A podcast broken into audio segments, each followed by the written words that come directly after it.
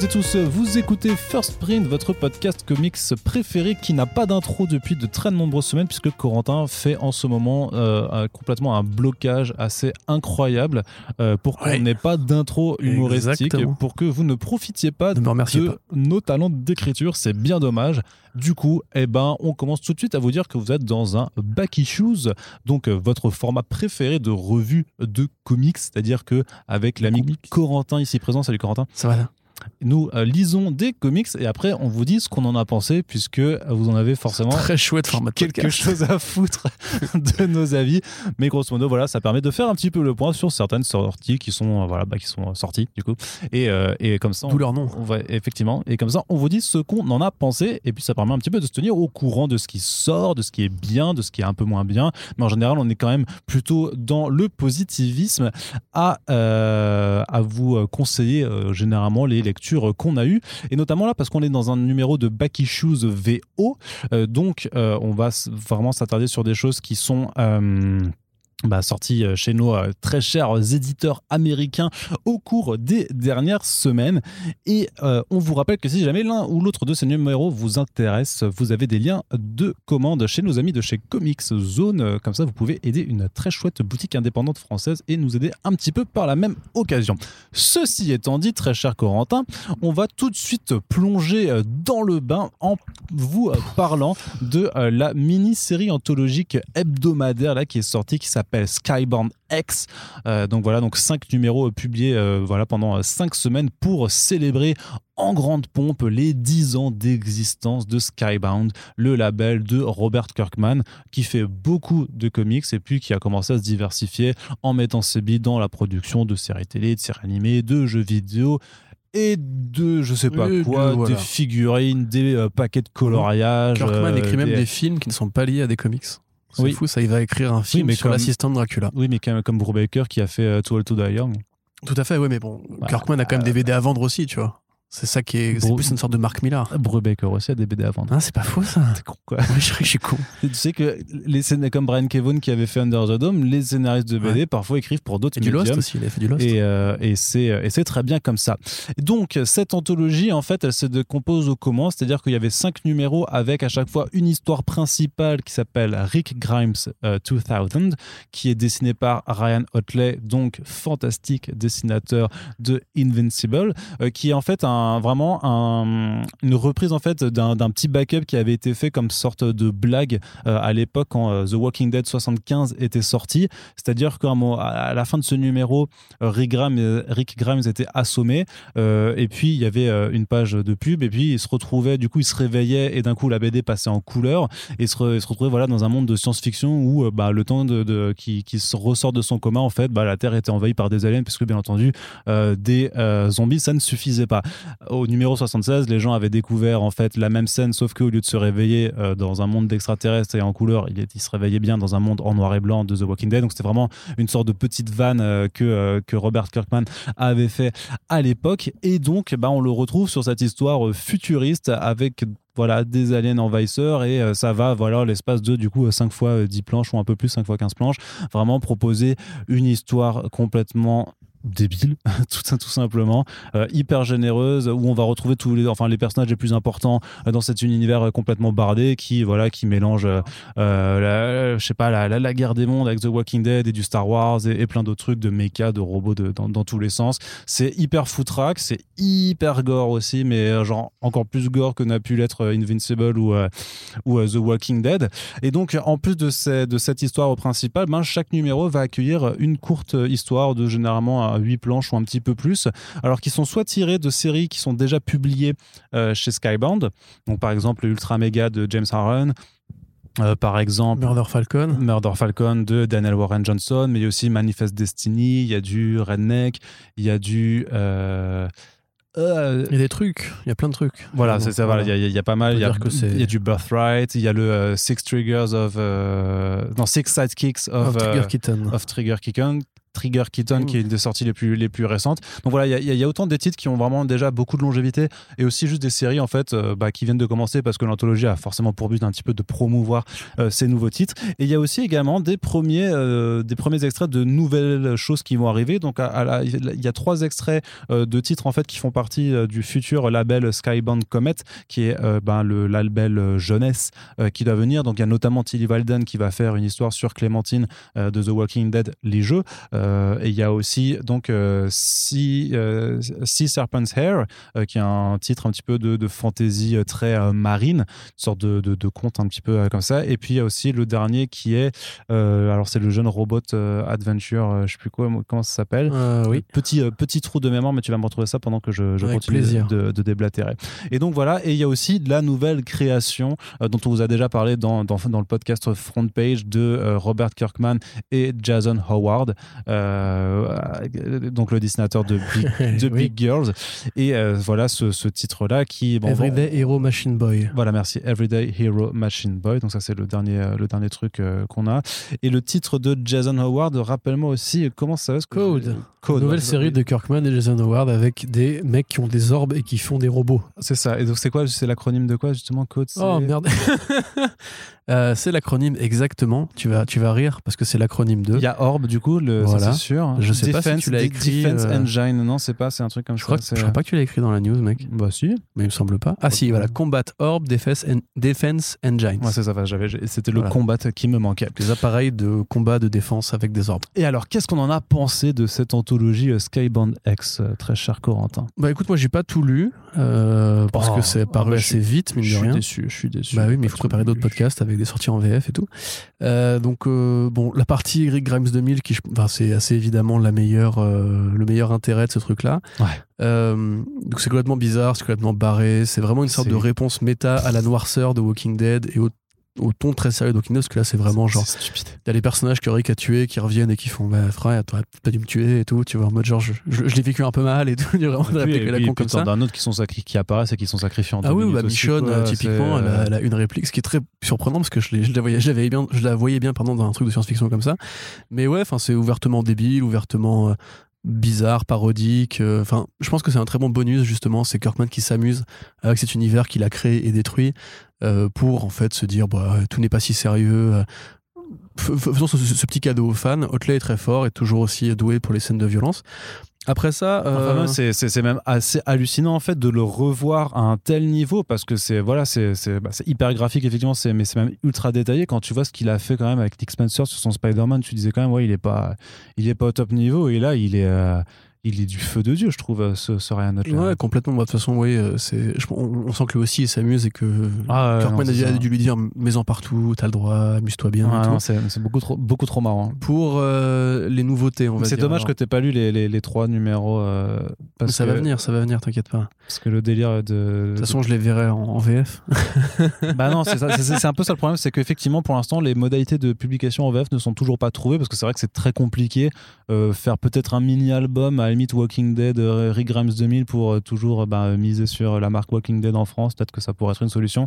Mais pour l'instant en fait c'était, euh, bah, je veux dire Skybound a annoncé qu'il voulait pas, qu'il faisait pas de TPB euh, de cette anthologie et bah, tant qu'ils s'en tiennent à cette décision, grosso modo, bah, le fait est que a priori tu ne pourras pas retrouver ceci en VF. Donc c'est pour ça vraiment qu'on voulait juste quand même en, en toucher un mot en VO parce que c'est un, bah, ça reste un, un petit événement assez important pour Image Comics et pour le label Ouais, de, de- ouais, ouais. de Robert Kirkman. D'ailleurs, si vous êtes fan de Invincible, il y a aussi un chapitre consacré à Science Dog. Ouais. euh, dans la BD. Relativement anecdotique celui-là par contre. Moi, c'est le problème, c'est que je pense que tout est un peu anecdotique. Le, le segment ultra méga est pas très intéressant. Euh, Il est moins bien dessiné en plus que dans la série. euh, Le Murder Falcon, t'en penses quoi, toi? Alors si, alors par contre le Murder Falcon, je l'ai trop kiffé parce que bah, après c'est c'est parce que Daniel Warren, Daniel Warren Johnson est un putain de génie. Euh, à réussir à mettre de l'émotion en seulement 8 pages, euh, franchement, euh, si parce que moi ça ça m'a serré ça serré la gorge à la fin quoi. Franchement c'est trop, il est trop fort. Je sais pas comment il fait mais il est trop fort. ok. Bah écoute, espérons une réédition un jour peut-être avec ce petit bonus. Avec ce petit bonus, ouais, c'est vrai que ça ferait plaisir. Non, vraiment, c'est euh, trop bien. Ça raconte juste le passage de comment, à un moment, bah, dans, dans, dans l'histoire principale, en fait, euh, Jake et, et ses potes réussissent à récupérer un instrument de musique et euh, enfin, et ça fait un lien après avec la, avec la fin de la série. Et euh, non, c'était trop bien. Ok, ok, ok. Euh, donc l'ultra méga m'a pas trop séduit. Je suis pas encore vraiment saucé pour le euh, Walking Dead de De Tilly Walden. Walden, ouais. bah déjà, je trouve que son style s'épanouit mieux en couleur. euh, que là, effectivement, ça fait très crayonné, c'est très gris. Euh, J'ai vu bah beaucoup oui, de bah comme la fans, série euh, Walking Dead principale, quoi. Bah ouais, mais du aussi coup, en noir et c'est blanc le et trait, niveau le gris, trait quoi. étant plus léger et tout, ça appellerait plus pour moi à des couleurs. Mais euh, bref, peu importe. Bon, c'est pas là, là c'est toi qui fais peut-être une projection sur ce que sur Non, non, je suis une projection par rapport à la couverture, qui est pour moi plus jolie que l'intérieur, l'intérieur du bouquin. Enfin, la couverture du premier volume qui arrive, Ah du ouais. coup.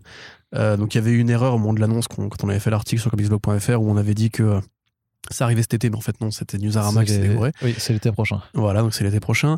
Euh, moi, c'est vrai, c'est plus la façon dont on pose l'idée qu'en fait, Clementine n'est pas capable de vivre une vie euh, euh, calme, posée, ordonnée, comme c'était dit à la fin des jeux Telltale, et qu'elle reparte encore à l'aventure. Ça fait, ça n'arrive pas pour moi encore à justifier la valeur de ce projet. Donc on verra bien plus tard. Après, Everyday Hero Machine Boy, à l'inverse, je suis très séduit. Euh, le petit côté American manga, Tezuka, Ouais, euh, de ouf, ouais, c'est très ouais, coloré, c'est très, ouais, c'est très le, le, Jap- enfin, le Japon américain de Big Hero 6, on va dire. C'est-à-dire que voilà, c'est une sorte de civilisation qui est vraiment tout à, euh, agglomérée des clichés que tu vois dans les, dans les jeux vidéo et dans les mangas. T'as un, petit- un petit hommage à Cuphead euh, dans une des, des premières cases sur un bâtiment. Euh, c'est super cool, vraiment. C'est tout ce que j'aime justement dans la BD un peu jeunesse, avec cet atout de science-fiction qui assume euh, ses bonnes références. Mais voilà, dans l'ensemble, euh, j'ai pas encore lu du coup euh, Code. Je pas spécialement J'ai pas vraiment forcément envie. Bah, bah, je suis désolé. Eh, Vas-y. je suis- et, pourtant, et, pourtant, je kiffe Jason Award et forcément, j'ai des conflits d'intérêts par rapport à Big Girls et tout ça. Mais c'est nul.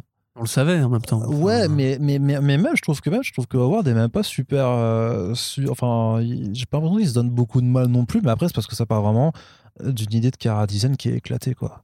Bah ouais. Leurs robots, leurs- enfin, leurs armures de combat avec des orbes, là, et du coup, tu vois, effectivement, ça présente un petit peu le monde et les factions, et chacun des représentants de chaque faction, du coup, a son euh, représentant qui a son armure de combat équipée d'une orbe, et chaque orbe a ses capacités spéciales et tout ça. Mais c'est trop naze. Alors peut-être que l'histoire. hein, Peut-être que la série principale aura une histoire qui, euh, qui, qui permettra de, d'avoir un réel intérêt scéna- scénaristique, on va dire. Mais juste sur la présentation du pitch et tout ça, euh, là, c'était le pitch, euh, le pitch au poivron, quoi, tu vois. C'est le truc que, que, que tu J'aime bien pas. les poivrons. que- que- ouais, mais bah, pas moi. Donc, euh, c'est le truc que tu vois, tu fais, bah non, je j'achète pas, en fait. Enfin, c'est- je suis vraiment déçu, hein, pour le coup, surtout que c'est Kirkman qui écrit derrière, quoi. Donc, euh, non, là, Bon, pour, du- pour le coup, j'ai, pas- vraiment pas ça, trouvé ça fameux. Et par contre, c'est vrai que l'autre histoire pour le label comic, qui est donc euh, Sea Serpent's Hair, c'est magnifique, par contre. Ok. Donc c'est une histoire, ça fait très euh, mythologie, ça embrasse beaucoup un peu le, le côté euh, très un peu mythologie aquatique euh, que euh, que Keisu Déconnu avait pu apporter dans, dans Aquaman, tu sais, avec toutes ces, des- ces personnalités euh, un peu monstrueuses et tout ça. Il y a un vrai bestiaire, du coup, là aussi qui est développé en, très très peu de temps. Et euh, putain, c'est super beau. Donc euh, j'avoue que pareil, c'était pas forcément le titre qui, qui m'intéressait le plus quand, quand ils avaient été annoncés. Mais celui-là, je te, là, je te garantis que quand ça sort, j'irai j'irai jeter euh, euh, un œil et même plutôt deux parce que vraiment les, les quelques planches qui ont été Tu vas présentées voir dedans, après, tu jettes tes deux yeux. Hmm? Non, rien du tout. continue. Ouais, c'est c'est- Ouais, non, je suis fatigué. super drôle. C'était Ouais, ouais, bah, vraiment trois de- podcasts d'affilée. frère. Vraiment, euh, vraiment de l'humour, euh, Merci. Corentin. C'est sympa. Mais en tout cas, euh, par contre, je t'avoue que euh, est-ce que ça valait le coup euh, de, de- de sortir Parce que c'est vrai qu'il y a, le problème à la lecture de ces numéros, c'est que bon, l'histoire Grams 2000, elle est vraiment, vraiment fun. Vraiment, tu, tu te marres et tout, c'est très con.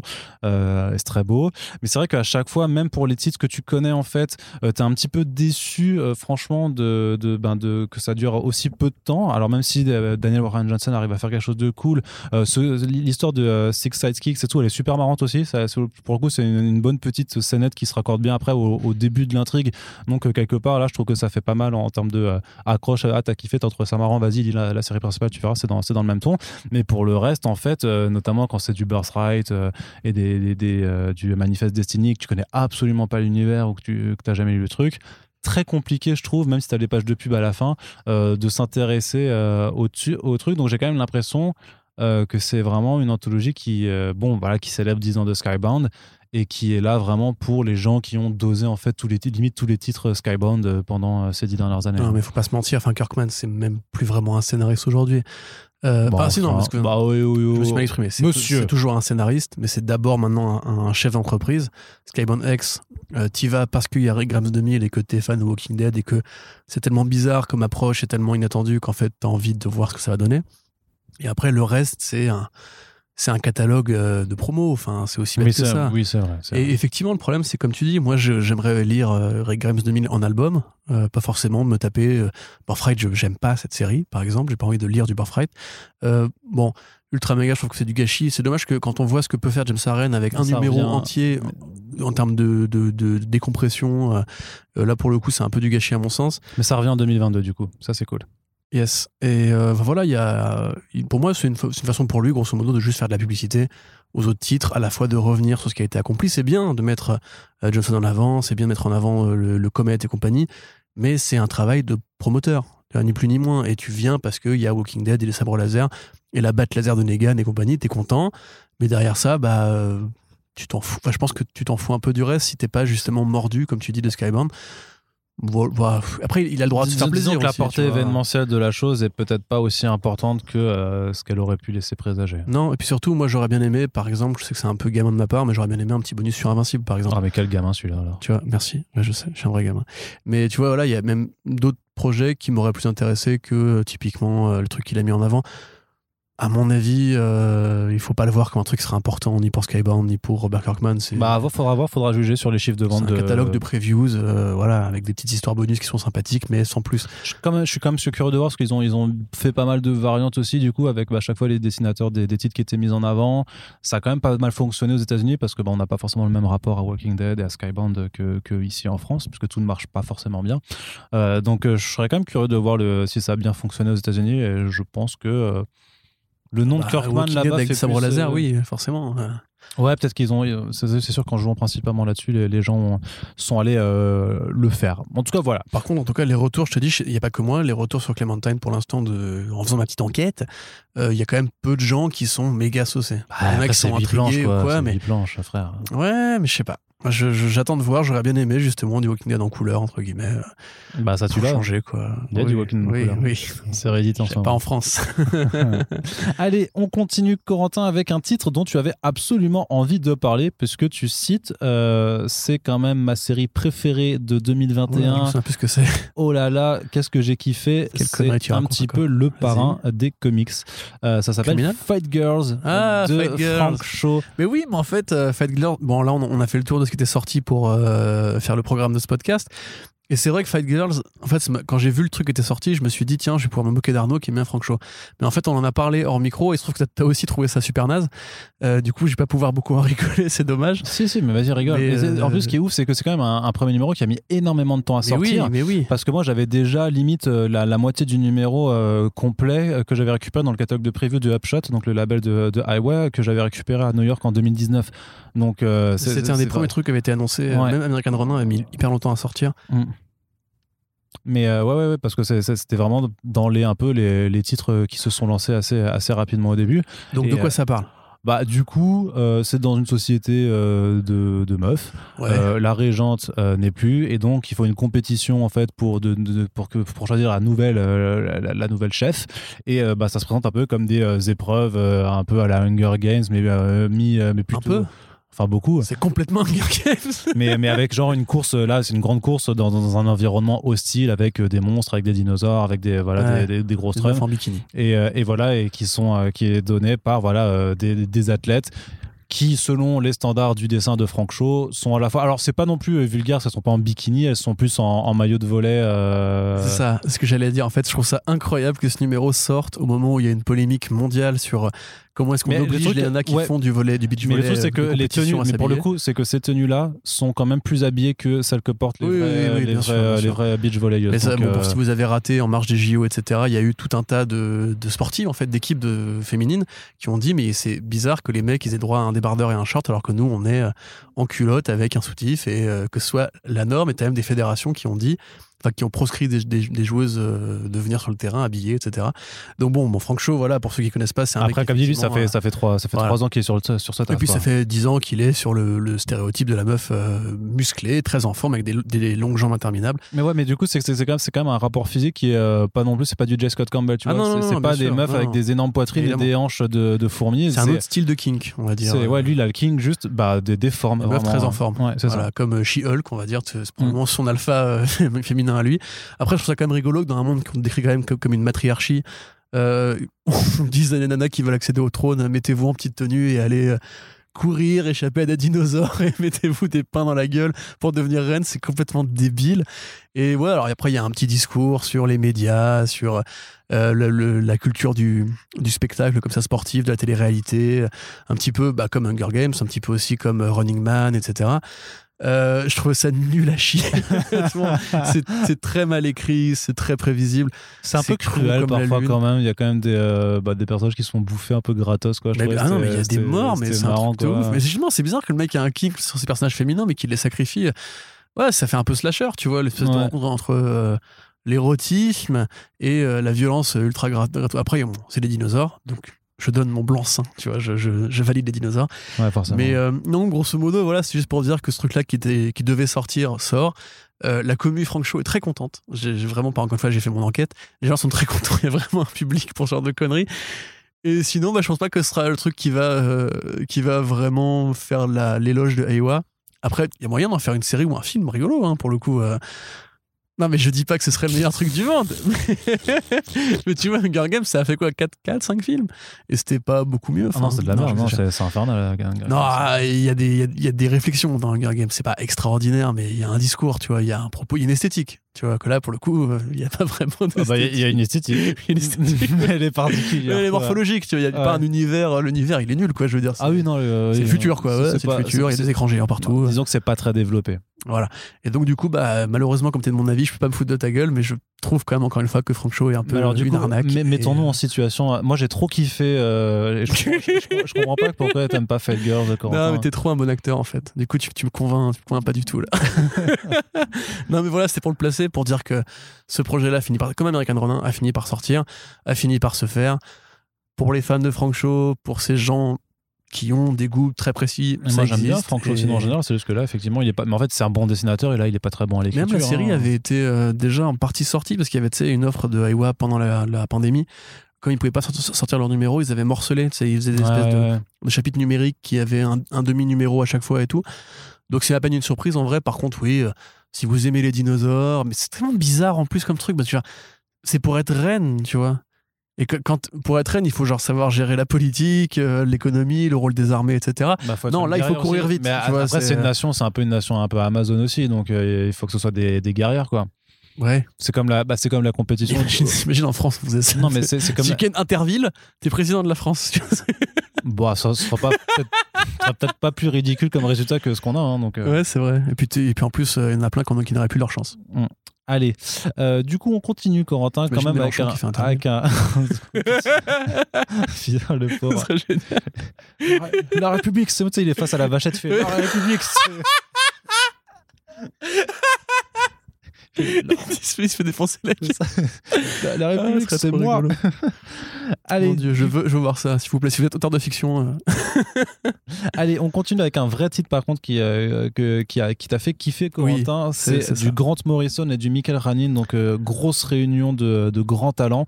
Mm, Avec donc Superman and the Authority numéro 1, oui, qui sera a priori le dernier Grant Morrison avant la, la retraite, puisque a priori, ouais. après ça, Morrison va se consacrer à une carrière de scénariste, euh, a priori dans la série télé. Alors il y a- eu l'adaptation de Brave New World qui s'est faite récemment, qui a été annulée au bout d'une saison. Happy a été annulé aussi, ça sent pas très bon.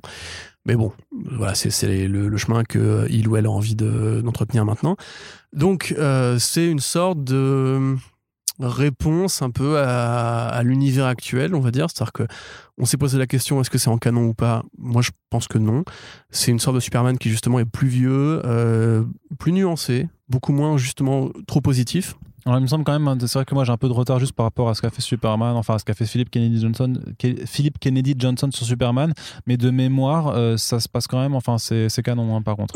Il faut juste euh, Ah, raccrocher les wagons parce que c'est vrai que euh, Kennedy, Kennedy Johnson, j'avais pas du tout aimé ce qu'il avait fait en Future State, donc j'ai pas forcément trouvé d'intérêt à aller voir. Là, faut, faut que justement se mettre sur. Il y, a- il y a le relaunch de Tom Taylor, et justement celui de Tom Taylor c'est sur John Kent, et du coup en parallèle, Mm, t'as ça qui aborde un autre point quoi. Et ça risque d'être aussi assez court.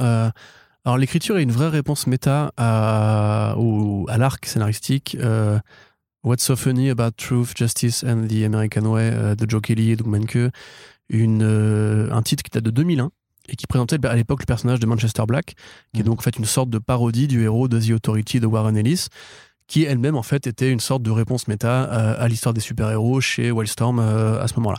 Donc Manchester Black, c'est un personnage qui parle probablement plus à Grant Morrison parce que c'est un anglais énervé, qui ressemble un petit peu à King Mob d'ailleurs de, des Invisibles, et même à John Constantine évidemment, parce que voilà, c'est un anglais un peu alcoolo, qui n'est pas du tout dans les valeurs morales que défend Superman en général. Quand il est apparu au départ, Black, en fait, il dirigeait une équipe qui s'appelait The Elite, et en fait, dont la particularité était d'être pas être des super-héros, mais des vigilants à pouvoir, et qui, en fait, combattaient les vrais vilains, mais les butaient pour éviter qu'ils ne, recommencent. Et le but de What's So Funny About uh, Trouble Assassin McCanway était de dire qu'en fait, le Superman était encore actuel, était encore intéressant, et que sa bonté, sa bienveillance, euh, était encore un truc... Euh, bah, qu'il fallait suivre, qu'il fallait accompagner, adouber. Alors c'est rigolo parce que le truc est sorti quelques mois avant le 11 septembre, qui a précipité l'Amérique vers justement un modèle beaucoup plus expéditif, où la torture, où euh, le racisme sociétal, où les lois de sécurité ont été passées assez, assez de manière assez énervée. Mais du coup, bah, c'est quelque part un peu prophétique de se dire que justement, maintenant que Superman arrive au bout entre guillemets de son parcours, Grant Morrison lui met entre les pattes Manchester Black en disant que à deux, entre cette espèce d'avatar de la bonté qui remonte même au, rêve américain entre guillemets qui était euh, Kennedy, parce que Kennedy est dans le volume en référence comme souvent avec l'écriture de Morrison à la continuité, que Clark Kent a vraiment croisé Kennedy, a vraiment euh, été justement ce héros boy scout qui incarnait les valeurs de ce président qui était universellement apprécié, qui était justement une sorte de, de lueur d'espoir. C'était un peu ce qu'aurait pu être Macron euh, pendant sa campagne, c'est-à-dire ce côté un petit peu plus jeune, euh, tourné vers, vers l'ouest à l'époque du, rideau de fer, qui voulait encourager le progrès, qui voulait aller vers les étoiles, etc. Et bah, l'assassinat de Kennedy est présent. Et on voit une filiation thématique entre justement les, chevaliers de la table ronde aussi, dont la quête était de trouver le Graal pour amener la lumière et la vérité sur euh, l'humanité, que Kennedy avait cité lui-même dans ses discours. Il parlait de, Camelot parce qu'il avait vu le, film qui était adapté de la comédie musicale Camelot. Et là, Superman a la table ronde chez lui parce que évidemment, Superman a croisé les chevaliers de la table ronde, encore une fois le Silver Age, etc. Et Black, qui est anglais d'ailleurs, ça c'est rigolo, euh, lui incarne vraiment ce côté, euh, mais moi je m'en bats les couilles de la justice, je m'en bats les couilles de la vérité, moi, je suis un anti, entre guillemets, une sorte d'antifasciste primaire. C'est-à-dire que Superman incarne aussi quelque part le pan républicain de l'Amérique. C'est-à-dire celui qui incarne des valeurs vraiment très anciennes, très naïves, très utopiques et qui ne correspondent pas à la réalité. Et la rencontre, la rencontre des deux, en fait, donne justement une sorte de, de petite étincelle, tu vois, de, ouais, de nuances, de réflexion, d'espoir sur qu'est-ce que qu'est-ce que peut être Superman aujourd'hui, comment est-ce qu'il pourrait évoluer, comment est-ce qu'il pourrait justement amener à, être amené à, à remettre en question ses valeurs à l'aune d'un monde qui change et qui a besoin encore de défenseurs. Euh, dans un truc qui est très digéré, très, très déconstruit. Enfin, c'est pas du tout une BD où on va d'un point A à un point B, baston, etc. Là, c'est juste du symbolisme avec euh, ouais, les planches de Khanin qui sont vraiment extraordinaires. Il change de style, justement, il va chercher une approche plus Silver Age avec un, Clark très épais, très massif face à Kennedy. Après, il refait l'assassinat de Kennedy avec des espèces de découpages en, euh, en pellicule de cinéma, en pellicule mm. argentique, pour ensuite finalement accoucher un combat entre les personnages qui sortent de la Phantom Zone pour affronter euh, Clark une dernière fois. Euh, il, faut, il faut du temps pour digérer et voir un petit peu où est-ce que Grant Morrison veut aller avec ça. Mais pour l'instant, je suis super séduit. Euh, je trouve que Khanin et Morrison, c'est une alliance merveilleuse. Mais c'est un petit peu comme The Green Lantern, justement, où on se disait qu'est-ce qui reste à ce scénar, enfin à ce ou cette scénariste qui a quand même un peu tout vécu chez DC Comics, qui a, qui a été là quand il fallait pour donner un nouveau souffle, recréer des, des, des, liens de correspondance entre le Silver Age, le Bronze Age et l'époque moderne et qui, quelque part, est toujours aussi passionné par les super-héros. Et là, on voit, moi, je, sens un petit peu justement comme Superman que Grant Morrison sent que c'est bientôt la fin, que c'est bientôt sa retraite, que ce, chemin-là s'arrête euh, et qu'il faut laisser un leg, en fait, qu'il faut maintenant passer la main. Et avec Black, qui évoque aussi justement le travail qu'a pu faire Grant Morrison sur des héros comme King Mob ou comme John Constantine, qui sont justement des avatars plus contestataires, plus contre-culturels euh, et beaucoup plus, euh, beaucoup moins nets en termes de moralité. Il y a ouais une sorte de, je pense, d'œuvre un peu testamentaire, oh, qui à mon avis, euh, enfin par rapport à Superman, hein, je dis bien par rapport justement à, ce que parce que c'est quand même le premier super-héros de l'histoire, tu vois. Hmm. Et il a toujours eu ce rôle en fait très américain pour quelqu'un qui est britannique au départ justement, euh, c'est forcément intéressant à explorer. Mais dans l'ensemble, ouais, enfin, à mon avis, il y a beaucoup à tirer de tout ce qui est dit en fait dans ce numéro. Il faudrait y réfléchir, il faudrait voir ensuite le numéro 2 et essayer de comprendre un petit peu la mécanique d'ensemble. Mm-hmm. Mais pour moi, ça, ça, me paraît en tout cas beaucoup plus intéressant que simplement une rencontre de deux personnages qui se sont croisés il y a longtemps et tout. Parce qu'il faut quand même rappeler que euh, l'histoire de Joe Kelly de l'époque, c'était vraiment un coup de semonce énorme. Ça a beaucoup marqué euh, les gens et les. C'est vraiment un, marqueur très net dans l'histoire de Superman sur pourquoi il fallait pas que ce personnage-là justement renonce à ses valeurs, devienne plus. Parce que beaucoup de gens te demandent à Superman qu'il est trop lisse, Hmm. il est trop parfait, il est trop bien, il est trop bienveillant, c'est trop un boy scout et compagnie. Et en fait, non, ça a une valeur, en fait, tout ça. C'est pas juste parce qu'il arrive pas à se moderniser. C'est qu'en fait, il faut pas que ça devienne un anti-héros. C'est-à-dire, ça, ça ne- ça ne doit pas devenir un Batman, ça ne doit pas devenir un mec qui bute, un mec plus gris, un mec plus noir, un mec plus torturé, plus dépressif. C'est un, un rayon de lumière euh, dans les ténèbres, c'est un, c'est un symbole d'espoir et tout. Et là, justement, avec ce côté, il n'a plus ses pouvoirs, enfin, il les a moins, euh, il a un costume qui est beaucoup plus. Enfin, qui est beaucoup moins impérial, beaucoup moins glorieux, il fait plus humain. Il y a une petite, une, une petite beubare de trois jours et tout. Enfin, Mhm. tu vois, il y a un truc vraiment, euh, je trouve, qui est, à mon avis, c'est la réponse méta de Grant Morrison, justement, à Joe Kelly à l'époque, 20 ans après. Euh, et j'ai vraiment hâte de voir où ça va pour comprendre un petit peu la direction de l'ensemble. Après, Ouais, en c'était le seul reproche un peu que j'ai fait, c'est que tu as quand même du mal juste à voir qu'est-ce que Morrison veut raconter. Quoi. Ouais. Après, voilà, c'est c'est en, en tant que placement par rapport à la continuité Infinite Frontier, par rapport au multivers, etc. Je pense que, à mon avis, il faut, se dé- il faut le déconnecter de tout ça. C'est ouais, c'est- un peu curieux que ça n'a pas été mis en Black Label. Ouais, c'est vrai. Ouais. Ça aurait pu en plus avoir trois numéros parce que deux, du coup, ça risque de faire un peu court. Mais euh, enfin voilà, moi, je suis quand même très content. Ouais. Et de voir Grant Morrison qui répond à Warren Ellis parce que The Elite, c'est quand même The Authority, et à Joe Kelly sur des trucs qui justement interrogent encore une fois comment les héros ont fini par se moderniser parce que The Authority. euh, euh, bon là pour le coup je suis pas persuadé. Enfin je crois que quand même Warren touche de l'argent dessus donc je sais pas si j'aurais vous conseillé de l'acheter si vous êtes contre le comportement de cet auteur. Mais bref ça reste quand même en tout cas très intéressant à lire et c'était déjà une façon d'interroger toute l'histoire du super-héros ou du comics en général. Et The Elite qui était déjà aussi une réponse méta à une réponse méta bah là on arrive à une, sorte de troisième niveau de méta où on se demande en fait qu'est-ce qui va rester de Superman maintenant. En tout cas j'ai l'impression que Grant Morrison se pose la question euh, lui-même. Donc euh, moi ça me parle de ouf et et encore une fois, enfin, ce Green Ah. Lantern, ce, ce truc-là, etc. Enfin, c'est un- c'est quand même quelqu'un qui, je trouve vraiment a, a du mal à être mauvais, quoi, simplement. Bah, tant mieux, ça, quand même. bah oui, non, mais c'est- c'est c'est impressionnant parce Et que puis, et puis même Ranin, enfin, le travail de Ranin est assez exceptionnel, encore une fois. Ça, c'est- ah oui, non, mais ça, enfin, il, Il s'arrête ja- il s'arrête jamais. ouais, il c'est a ça. jamais dessiné un truc moche, euh, Ranin, en vrai. So- le seul truc moche qu'il a dessiné, c'est la scène de Boom à la fin de, de Dark Knight Metal, tu vois. Ça, c'était moche. Je me souviens même plus. Quand ils font la teuf dans le manoir Wayne et tout, c'est trop. Ah ouais, mais pour ça après quand tu dessines, quand t'es aidé par Scott Snyder, tu vois, qu'est-ce que tu veux faire? C'est ça. Mec, Scott Snyder, il a dû écrire euh, dessine-moi une scène de où ils où ils- où ils s'enjaillent, tu vois, ils sont, il y a la teuf et tout. L'autre, il a dû répondre mais non, je vais pas faire ça. Pourquoi tu veux faire ça? Il T'inquiète, c'est- bien- payé, t'inquiète pas, t'auras. Mais ça, euh, c'est un vrai truc. Je pense qu'il y a vraiment des dessinateurs qui, des fois, se, se font chier à dessiner des scènes de merde et qui, du coup, les bâclent un peu. hein. C'est possible. Après, elle est pas bâclée, mais elle est juste nulle, quoi. Ouais. Mais bon, très bien. Bah voilà, donc ça c'était chez DC Comics et on passe un petit peu du côté de Marvel avant de revenir chez DC en, en fin de podcast. Il y a la nouvelle série Moon Knight qui est sortie euh, chez Marvel. C'est écrit par Jed McKay. C'est dessiné par euh, un, un- alors c'est pas un nouveau venu complètement je crois je, suis, je crois que c'est son premier il travail a chez fait un peu, il a fait un peu il a quelques années, mais. euh, mais je crois que c'est son premier travail chez Marvel. Euh, C'est euh, Alessandro Capuccio. Et euh, alors, c'est- c'est- si c'est pas son premier travail, c'est l'un de ses premiers travaux parce qu'il a quand même, voilà, il a, il a une carrière encore naissante. Donc Moon Knight qu'on avait un petit peu vu dans Age of Kunshu parce que, euh, ben, grosso modo, Kunshu avait quand même tenté de prendre le pouvoir sur sur Terre. Donc là, il s'est quand même mis un petit peu en retrait de sa divinité qui a été euh, qui a été euh, mise au pas, mais il assume toujours son rôle d'être le bras droit, le point droit de euh, Khonshu. Fist of Kunshu. Donc il est quand même, enfin il reprend vraiment le costume de Mr. Knight qui avait été introduit, alors c'était par Warren Ellis ou par... Par Warren Ellis, par ouais, Warren tout Ellis, et repris Et par... Declan Shalvey. Et ensuite repris après voilà, par Jeff Lemire et tout ça. Euh, donc il aide sa communauté. Grosso modo, on vient le voir euh, et on lui demande de l'aider, puis après il va péter la gueule à, à- à des méchants. Et en même temps, bah voilà, il y a des gens qui sont en train de remettre grosso modo la légitimité de ses actions, ou même, enfin, mais pas forcément genre c'est pas bien ce que tu fais, mais plus euh, en fait euh, t'as as perdu. Ce euh, n'est pas la volonté de Kunshu. voilà, c'est ça. T'as perdu un petit peu le, le rôle que tu dois faire et en même temps, tu le vois qu'il est toujours en train d'explorer un peu ses, ses troubles du cerveau, puisque voilà, c'est quand même quelqu'un qui souffre d'un trouble de la, des personnalités multiples. Et mais surtout que sa psychologue s'intéresse aussi à un problème un petit peu un problème un peu particulier, c'est que il a été au contact d'une divinité et ça, c'est quand même un problème psychologique euh, encore à part qui euh, vise sur un autre pan. Donc voilà, c'est des axes qui sont plutôt intéressants, je trouve, explorés par Jed Mackey dans un premier numéro qui est quand même très classique dans ce que ça propose.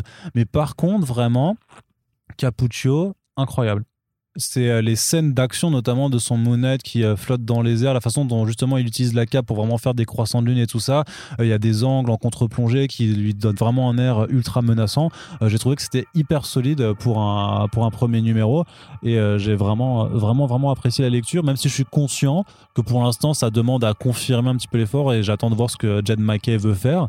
Et c'est sûr qu'on ira malheureusement peut-être jamais euh, aussi loin que euh, ce qu'avait fait Ellis ou l'émir après parce que maintenant ils ont posé les bases de on a fait le, le meilleur run de les meilleurs runs sur Moon Knight donc euh, deal with it. Mais ça fait longtemps qu'on n'avait pas eu du Moon Knight en série. Donc euh, moi qui suis client de ce personnage là je suis content. Est-ce que toi tu es content Corentin? Bah, pas trop.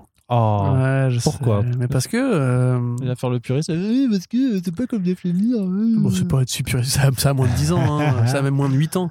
Euh, non, mais oui, c'est ça. C'est pas comme Jeff Lemire, et donc je suis pas content. Mais c'est Bah, aussi, c'est oui, vraiment, c'est vraiment aussi à- con que ça, en fait. C'est, c'est mieux que Max Bemis c'est pas, non, c'est pas mieux que Max, pas mieux que Max Bemis. C'était sympathique, Max Bemis. et C'était pas. putain mais à chaque fois tu me dis que c'était nul et moi je te dis que c'était pas mal et maintenant que je te dis que c'était mieux que Bemis Oui, mais non, c'était nul mal. en comparaison. C'est le delta que tu fais entre ce qu'il y a avant, ce qu'il y a après et tout.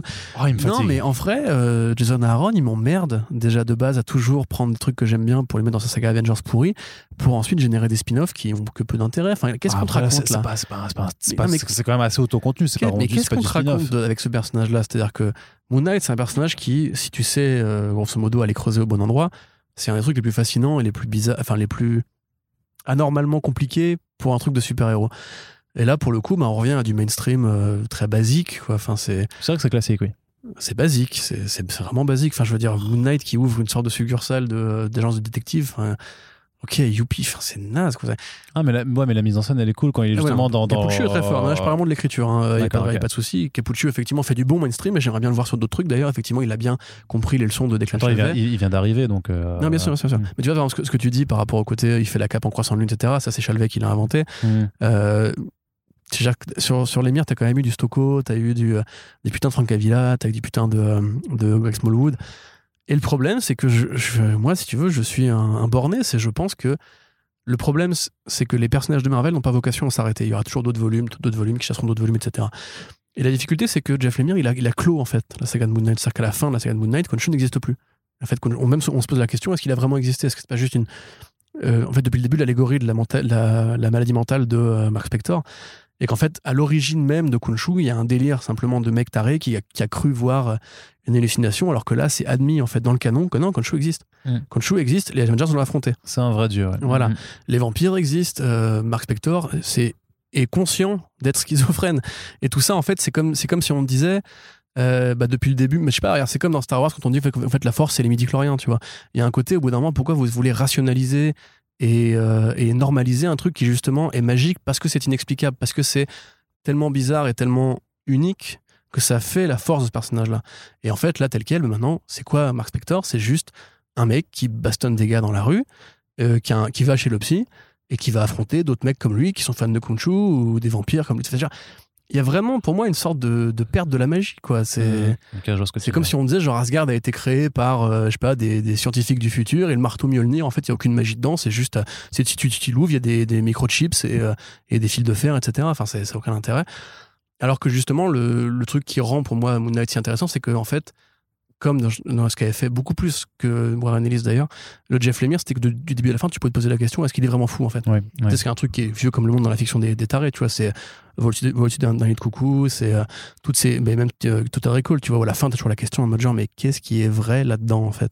Mm. Et cette variété d'artistes et compagnie. Alors, Capuccio, effectivement, est très fort pour du mainstream, mais je, pour moi, c'est une erreur, en fait, de reprendre Moon Knight si vite, même si ça fait quand même quel- quelques années, ou de le reprendre comme ça. Euh, Ça fait trois ans. quand il même. faudrait refaire un Marvel Knights, il faudrait refaire un, ou un Vertigo, ou, un, ou ce que tu veux, il faudrait refaire un- une, un- une branche pour que ces personnages-là puissent évoluer à part de la continuité, euh, qu'ils n'aient pas à se soucier de savoir si ce qu'ils font euh, va gêner les grands plans d'ensemble et compagnie.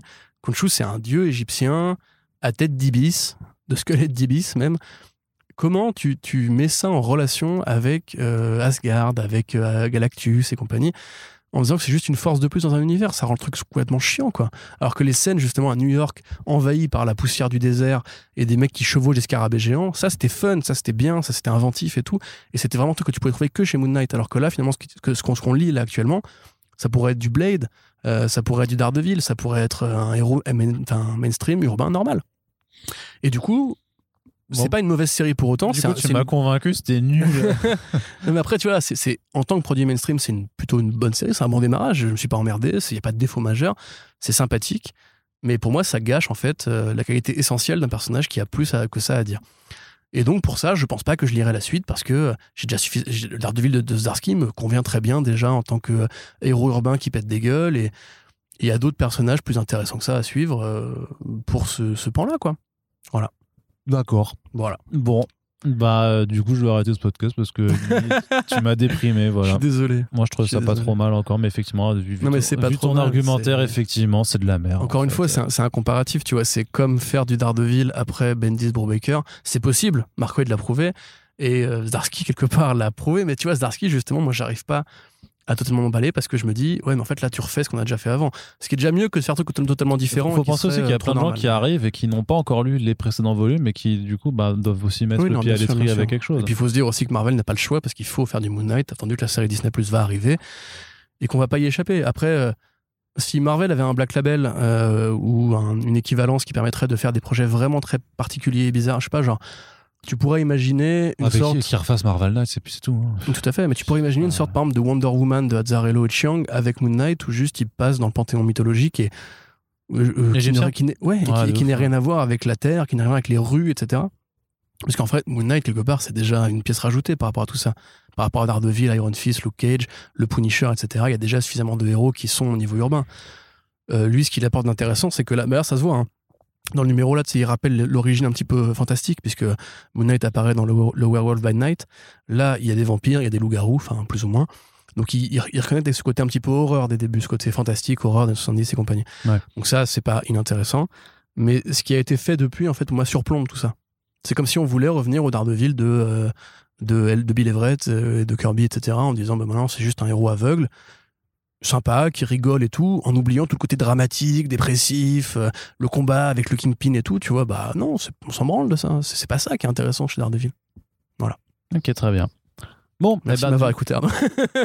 non, non, bah non, bah du coup, je- les, les gens se feront ce- ce- leur propre avis, ils pourront mettre Team Corentin très certainement euh, dans les hashtags en réponse à ce podcast. Je ne compte pas avoir énormément de soutien de la part de euh, nos auditeurs et nos auditrices pour cette fois-ci, mais ce n'est pas grave.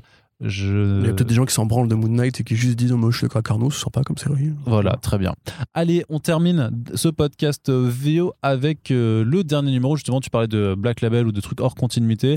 Euh, bah, c'est ce qu'on fait aujourd'hui avec euh, Suicide Squad Get Joker. Ouais, T'as pas oublié Amazing Fantasy? Non, j'ai oui, tout à fait. Bah, du coup, on Voilà. termine pas du tout et on continue, on continue chez Marvel. Mais en plus, c'est cool parce que ce, ce numéro est incroyable avec Amazing Fantasy, effectivement. Donc, le premier numéro d'un titre qui est écrit et dessiné par Carrie Andrews euh, et qui nous emmène en fait, voilà, avec différentes versions de, de- de personnages Marvel euh, tirés de différents points de continuité. Donc, il y a le Captain America du Golden Age, euh, la Black Widow de à l'époque où elle était en formation à la Red Room et euh, le Spider-Man des débuts des années 60. Euh, voilà, qui tous les trois vont se retrouver téléportés dans un, un endroit un peu mystérieux, très très Savage Land, très voilà avec des peuplades en, en costume, on va dire De barbares. de barbares, ouais, avec des animaux fantastiques, euh, mais euh, pas les trucs euh, nuls de Harry Potter, avec voilà des, des manticores, ce, ce genre de choses. Et la particularité, c'est que Carrie Andrews fait une performance assez incroyable, c'est que pour chaque personnage, du coup, il va changer radicalement de style, vraiment des styles très différents, en reprenant d'un côté vraiment ouais, le côté un petit peu euh, comics bah, du Golden Age, tout simplement, les, comi- les comics un peu d'époque. Euh, pareil pour le, euh, pour le passage au départ tu sais, de Spider-Man, où ça reprend vraiment complètement l'époque bah, de Kirby Ditko, de- Ouais. pardon, de Stanley Ditko, euh, dans les dialogues, dans la façon dont c'est euh, dans son, dans son, dans, écrit. Et, et la bulle de pensée. Ouais, c'est ça. Et donc voilà, enfin, il se réinvente complètement sur chacun des segments et c'est beau à en crever à chaque fois. Alors c'est un peu foutraque parce que tu n'arrives pas trop à voir. Alors tu as une petite révélation de fin qui t'en dit un peu plus sur ce qui se passe, mais c'est vrai que c'est pour l'instant assez encore vraiment très, très nébuleux et c'est très bien aussi parce que comme ça, bah, on, on veut savoir un petit peu ce qui va se passer. Euh, mais enfin moi je trouve ça vraiment super intéressant comme Mhm. approche. Euh, on voit pas beaucoup ça non plus chez, Mar- chez Marvel. Pareil, ça, ça mériterait d'avoir un label spécial limite pour ce genre de, de, de petites prises hors continuité.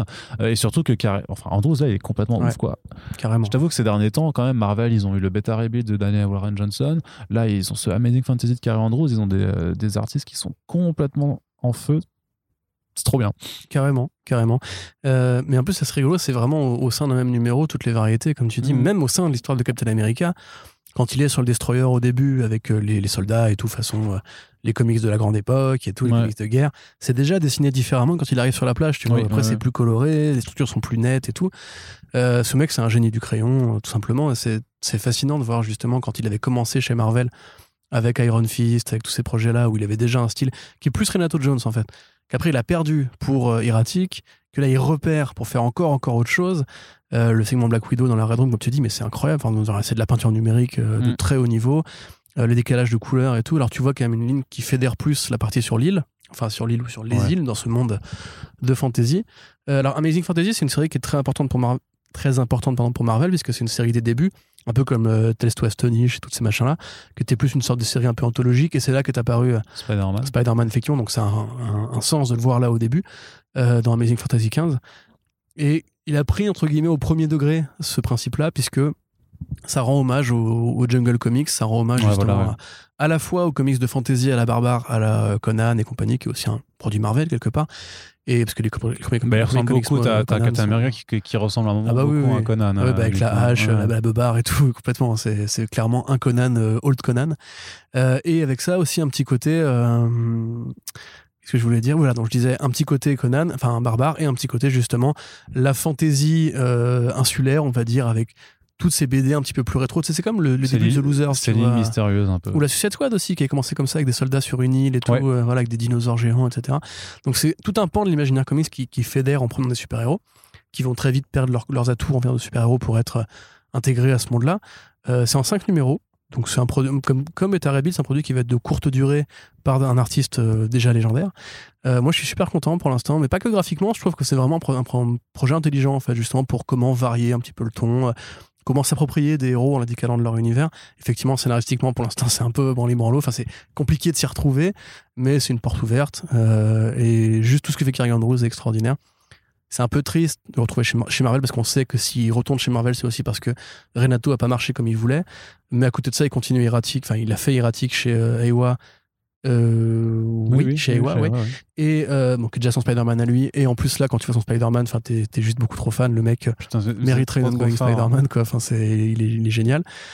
Et puis, ouais, à côté de ça, avec, euh, avec Beta Ray Bill et avec ça, effectivement, tu te dis que les très bons artistes qui vont compter plus tard, en fait, ont déjà droit à ces espèces de petites soupapes de respiration.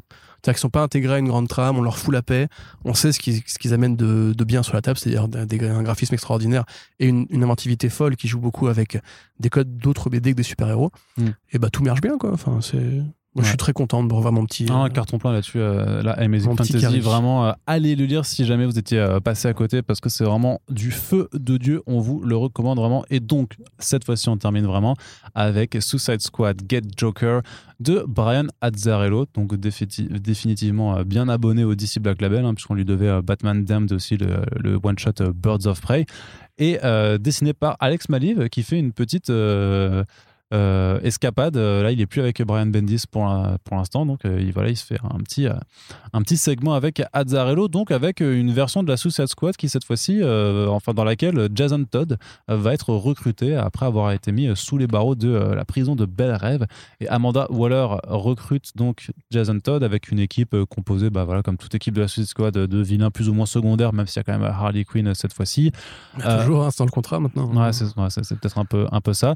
Et donc, la mission, cette fois-ci, c'est bah, d'aller tuer le Joker. Et forcément, bah, de mettre Jason Todd là-dedans, c'est particulier, puisque bah, Jason Todd, c'est notoirement connu, a été assassiné euh, par le Joker dans A Death in the Family.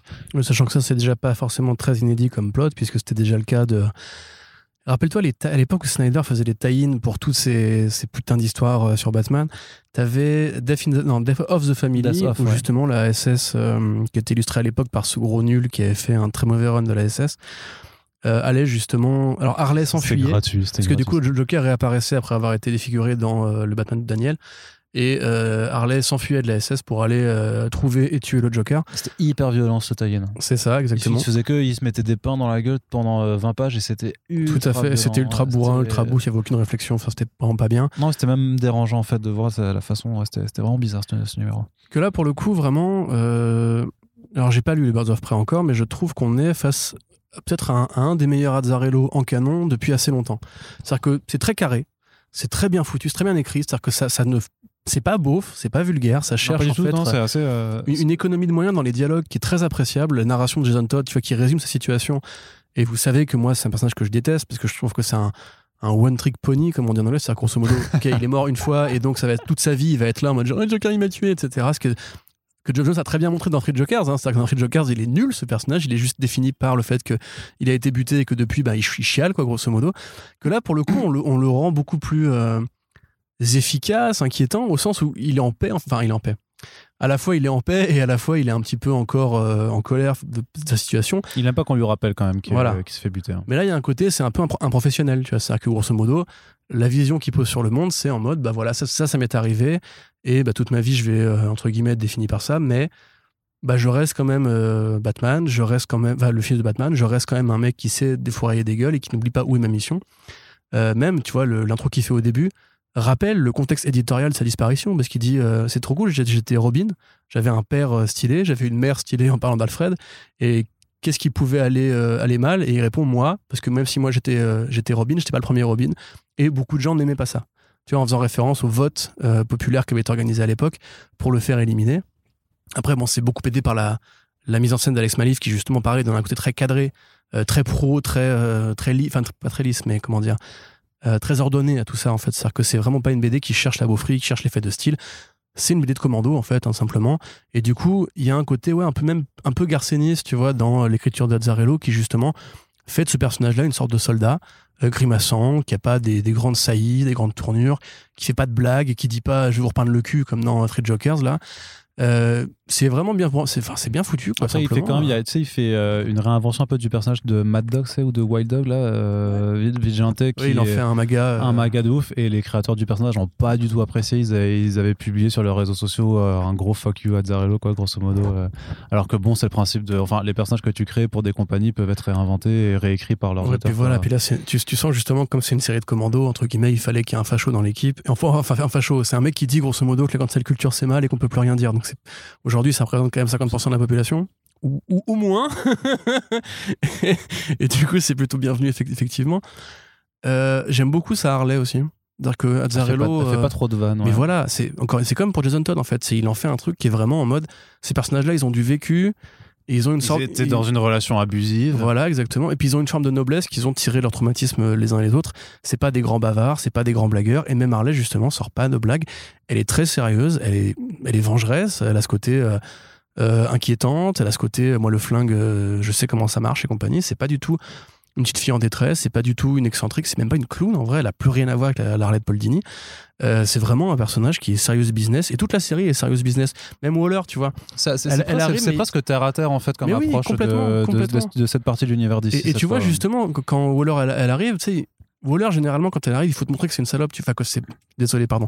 Que c'est une nana qui est très méchante, très cruelle. Tu vois, il faut Mm. te dire, cette nana, elle va pas hésiter et tout. Et des fois, souvent, c'est des gros sabots en mode genre, elle exécute un mec juste pour prouver que c'est la méchante et compagnie. Là, non. Waller, elle arrive, elle le recrute. Il y a ce côté un peu manipulation, etc. Mais même comment elle est dessinée, elle est pas dessinée de manière méchante, elle a pas des expressions de, ah, je suis méchante et tout. T'as une référence au fait, qu'elle est beaucoup maigrie au fil des années chez DC Comics, quand Harley lui dit que c'est une ancienne euh, nana qui était enveloppée Mhm. et que du coup maintenant elle a des complexes par rapport à ça et tout, ce qui renvoie aussi au côté Harley était une psy, etc. Donc euh, non, mais dans l'ensemble, c'est ouais, comme tu dis, c'est terre à terre, c'est réaliste. Le Toyman qui est vraiment décrit comme un gros pédophile euh, et qui limite du coup insupporte toute l'équipe en mode euh, toi t'es un pervers et tout. Euh, le Joker qui tout- par son absence euh, est très inquiétant. Euh, et il y a aussi un propos là pour le coup c'est là que ça tire un peu plus sur la série B une sorte de discours anti-Poutine où on dit qu'en fait les Russes financent des super vilains euh, Ah mais non mais c'est non mais comme c'est Poutine finance des, des- des dictateurs euh, à, à l'est ah on non pas dire. du tout c'est non c'est complètement une allégorie de euh, des, de la façon dont la Russe manipule les réseaux ah tu l'as sociaux. pris en mode Trump toi Ah complètement. Ok, ah non c'est sûr parce qu'en fait la façon dont en fait on dit ouais grosso modo la Russie finance le Joker pour juste qu'il fasse ce qu'il fait c'est-à-dire apporter le chaos c'est complètement l'allégorie de, de- de- des ingérences russes sur les réseaux sociaux pour bah, apporter le chaos l'élection de Trump hein, c'est complètement ça. Enfin, Ah, à c'est mon sens c'est euh, complètement ça. hein. Non, mais c'est, euh, comme ça fait référence à, à, à Death in the Family, euh, où tu sais, le Joker, en fait, essayait de vendre des, des armes aux, Saoudiens, je crois, enfin, aux Ouais, Iraniens, etc. Moi, je l'ai ouais. plus pris en mode genre réponse métapolitique, mais t'as probablement raison. Euh, du coup, effectivement, ouais, ouais, c'est, mais ça, pour le coup, c'est pareil, c'est plutôt bien foutu. Mais dans l'ensemble, enfin, et puis voilà, enfin, Alex Malif, euh, Ah, c'est, une, une brute épaisse, quoi. C'est, la colo est bien, les postures, les nouveaux personnages qui sont introduits ont un design qui est sans, sans être ridicule, parce que souvent, c'est le jeu de la SS aussi, t'as beaucoup de personnages qui sont volontairement ridicules. Mm. Là, on retombe plus dans, dans du Ostrander, c'est-à-dire qu'ils ont des designs très affirmés, mais tu, ils sont crédibles sur le terrain, tu vois. Et puis il y a des, des Bah, parce que c'est des euh, vrais agents de terrain en fait. voilà, c'est c'est pas, des- c'est pas juste des, des gus en costume qu'on a recrutés de force. Là, c'est vraiment des gars qui sont là pour faire ouais, bah, une task force. euh, Ouais, complètement. Le Task Force X. hein. Mm. Mais du coup, non, moi je suis très content de ce premier numéro. Je suis agréablement surpris de voir euh, Azzarello se contenir comme ça parce que Damned, c'était beaucoup plus. euh, C'était pas ouf. ouais. C'était plus bordélique, c'était n'importe quoi, être quelqu'un qui faisait du rap et tout. Enfin, il y avait vraiment des idées à la con qu'il avait eu, alors que là, on retombe plus dans une écriture à la Luthor. C'est-à-dire que tu sais, tout est bien, Ouais. tout est propre, tout est assez léché. Il n'y a pas vraiment ce côté je vais en foutre partout parce que je suis Azzarello et je suis un, un grand gamin, une grande gueule, etc. Donc, ouais, moi, je suis vraiment séduit. J'ai- C'est trois numéros Ouais, je crois. je suis assez content, j'ai- hâte que ça sorte en VF pour le coup, parce que l'ASS c'est une équipe qui a vraiment, euh, enfin c'est en dents hein, grosso modo, t'as euh, t'as le truc avec Juan Ferreira, t'as le truc avec Tom Taylor. À part ça, euh, depuis 15 ans, on peut pas dire que c'est vraiment brillé. Donc là, pour le coup, je suis vraiment content de voir un mec qui prend ça au sérieux, qui se dit bah, comment faire du commando avec des super-héros? Bah, en faisant du commando avec des super-héros, simplement, sans faire un truc de, de résurrection, sans mettre des grosses menaces cosmiques bizarres, etc. Ils vont traquer le Joker. Le Joker, c'est un personnage qui. Tu vois, c'est comme euh, ce dessin animé très cool, là, euh, Assault on Arkham. Tu vois, Oui. pareil, ils allaient encore une fois traquer le Joker, et c'est vrai que c'est un bon vilain pour une équipe pareil, parce que bon, il y a toujours Harley, et du coup, des relations personnelles qui se créent.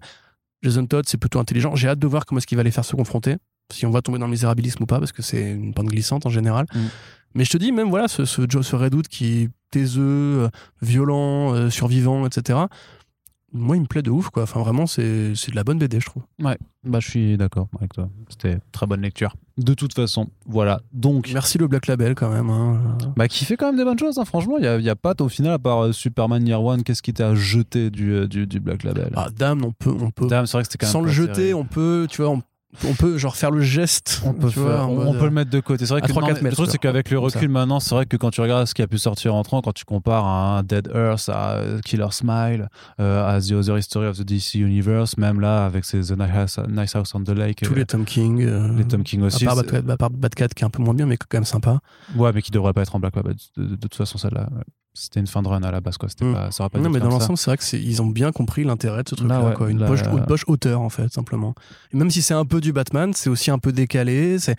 Non, moi, je suis assez content. Je trouve que ça accompagne bien, quelque part, la... enfin, le film qui est plus rigolo, évidemment, Beaucoup mais plus, qui est quand même plus un film tactique, euh, justement, en mode Ouais. commando, etc. C'est vrai que ça, ça, ça- oui, c'est vrai que Voilà, c'est plus comme le film dans l'héritage de Ostrander que euh, des New 52. Ouais, complètement. Très bien. Bah écoutez, euh, sur ces bonnes paroles, on euh, va conclure ce podcast de Back Issues VO. On vous l'a dit hein, pour euh, le mois d'août. Là, on essaye de, rattraper pas mal de retard et de vous parler juste de, comics. Et puis on en profite vu que tout le monde est en vacances. En fait, on va laisser nos invités, tous les gens qu'on a sur notre liste d'invités, on les laisse se reposer pour après entamer la rentrée avec plein, plein, plein de monde. En tout cas, on espère que ces émissions, euh, ça vous plaît. N'hésitez pas à nous dire ce que vous avez lu. Si vous comptez lire quelque chose après nous avoir écouté, n'hésitez pas à nous le faire, euh, à en discuter tout simplement, à, prolonger la discussion euh, sur notre site internet et euh, sur nos réseaux sociaux. Et on vous rappelle que pour aider notre podcast au maximum, il faut partager les podcasts. Tout simplement, c'est facile à faire, ça prend deux secondes, c'est gratuit et euh, à terme, ça nous permettra de devenir les rois du monde. Sur ce, je vous dis à très bientôt pour le prochain podcast. Salut Salut